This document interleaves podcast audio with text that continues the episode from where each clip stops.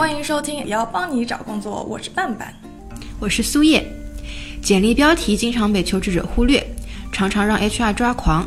就比如以下这位头大的 HR。嘿，我头不大，我火大。我吧每天打开邮箱，满屏的 Word 都叫简历，鬼知道你们谁是谁呀？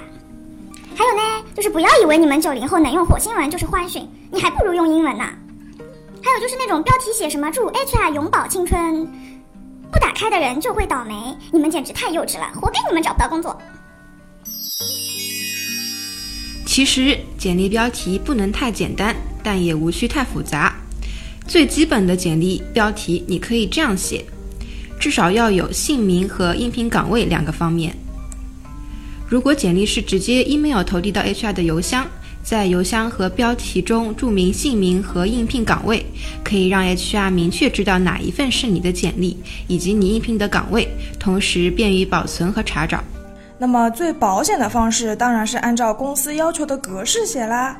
如果招聘信息上要求写明学校、专业、一周能上班的天数，这就说明这份工作的这些条件是 HR 筛选简历时的硬性指标。在硬性指标面前，你还要投机取巧，那就是作死啦，对不对？其实吧，通常情况下，HR 的要求无外乎以下两种：第一种，写上你的姓名。岗位名称和岗位性质。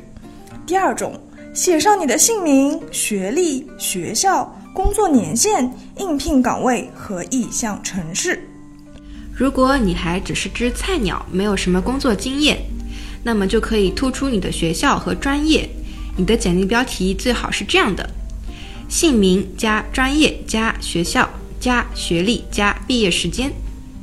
当然啦，最老道的呢，还是在简历标题上突出你自己的优势。比如说，你要应聘前台的职位，你可以这样写标题：应聘前台杠大学生模特杠名字。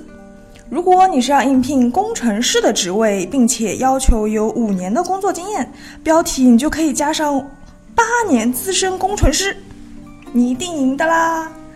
如果你要应聘实习生的职位，岗位要求每周工作三天，你标题上就可以写，嗯，每周可工作四天，很保险的啦。